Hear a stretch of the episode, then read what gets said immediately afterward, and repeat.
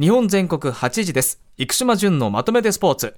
お話をいただくのはスポーツジャーナリストの生島淳さんです。おはようございます。はい、おはようございます。よろしくお願いします。今週もフランスからですね。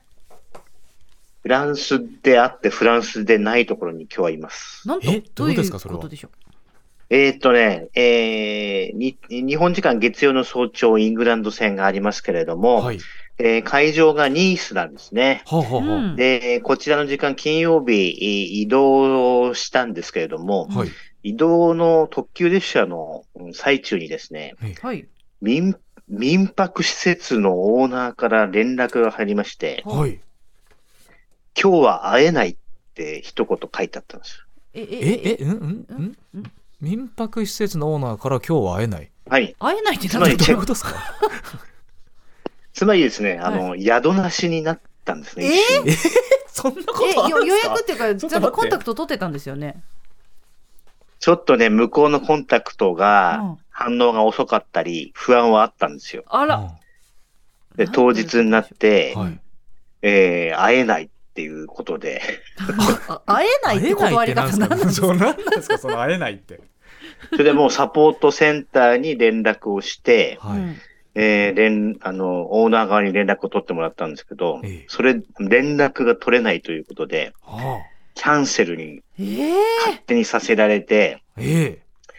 さあ、そこから同行のカメラマンさんと頭を、知恵を絞りまして、もう自力で予約しようと、どっか。はい、ええ。というところで、えーニースから、うん。あー電車で15分ほどのところにある、はいモナコというところに今日は泊まることにしました。モナコ？モナコ？モナコ？モナコグランププリのモナコ。モナコはモナコ。えーそこのあのアパートメントホテル、ホテルから今日はお話しさせていただいております。なんと、なんていうもう紆余曲折というかねなんていうか波乱万丈というか。なんかね、ものすごい疲れた今日。なんかお疲れですね。お疲れの中申し訳ないですが。いやいやいやいや、まうんあそんなこんなもありましてですね。はいえーちょっと明日はあのー F1 のスタート地点なんかももうこうなったら見に行ってしまえとか思ってますけど。違う取材になっちゃってるね感じがしますけど そうなんです。うんもうでもね、えーそんな感じで楽しんでいきたいと思います。ちなみにモナコは今、えっと深夜の1時ぐらいですか？はい、土曜日日付変わりまして1時ですね。はい。うん。はいじゃあその1時の、お生島さんのお話まずは こちらです、阪神タイガース18年ぶりのセリーグ優勝。日本のまあ、話です。一応タイガースに、うん。えー敬意を表しまして、うん。18年ぶりの優勝ということですね。はい。えーで、あの、14日、まあ優勝が決まった14日の、おー巨人対阪神戦、えーあの、阪神のね、公式は、えー配信サービス、トラテレっていうのがあるんですけどもね、はい。うんえーアクセスが集中して、まあ、あの、その視聴化しづらくなったっていうのは、あの、サーバーダウンだったんでしょうかね。うんで、ストリーミングが無料開放されまして、なんとなんとフランスでは真っ昼間に試合を見ることができました。あらららららら先週ねなかなか情報をキャッチアップできないっていう話ありましたけど、うんはい。見られたんですあなんかあの、トラテレはビールかけが終わって、なんか深夜の映像までずっとやってくれてましたね。うへーんえー、まあでもね、あのー強かったなと本当思いました。うん岡田監督のね、あれっていうのがね、流行語、これなってますよね、もうはい、ね。なってますね。ね、えー、ARE で、もう、エイム、目的、リスペクト、尊敬、エンパワーっていうようなね、うんうんえー、もういろいろな広がりが言葉にも生まれてきましたけども、うんまあ、えー岡田監督のマネジメントは正直ね、あの、感心しましたね。もう、ちょっと古い感じなのかなと思っていたんですけど、さにあらず、はい。えー一番大きかったのは打順の固定だったかなと思いますね。うん。はい。あの、昨今のプロ野球、相手ピッチャーによって、えーまあその相性ですね。まあつまりデータによって打順を入れ替えるのが当たり前になってきましたけれども、うん。はい。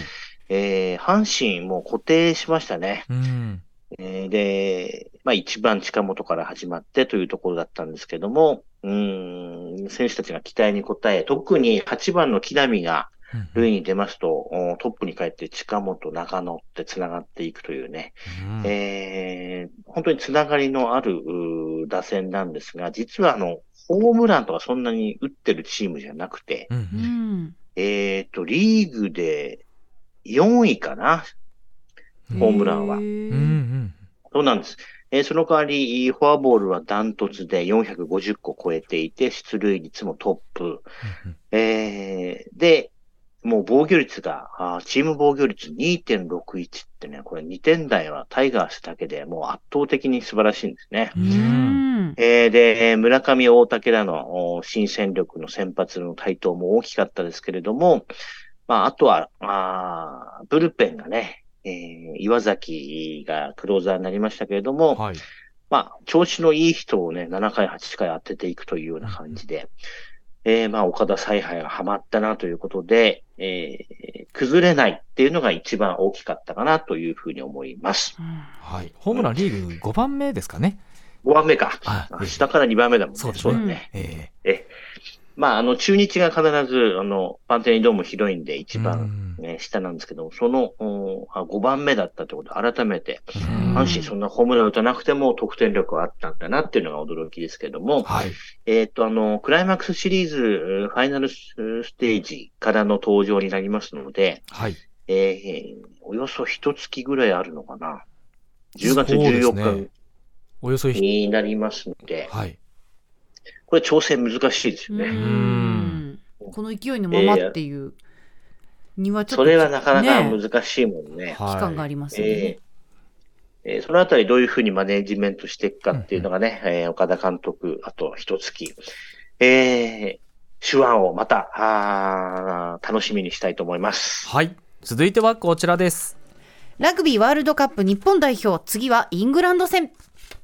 はい、えー初戦のチリ戦、えー先制トライ許しまして、あと、チリのサポーターがすごかったですね。う。うんん。あの、鳥の鳴き声、へえ結構なんか会長の鳴き声のようなあの指笛を鳴らしたりとかあ、へえ。えー完全にチリのホームみたいな感じでしたけれども、うん。はい。えー日本は先制されたけれども、お落ち着いてしっかり逆転して、はい。100点満点とは言えませんけれどもね、うんうん。あの、勝ち点5を取ったので、もう初期の目標を達成したんで十分だなというふうに思います。はい。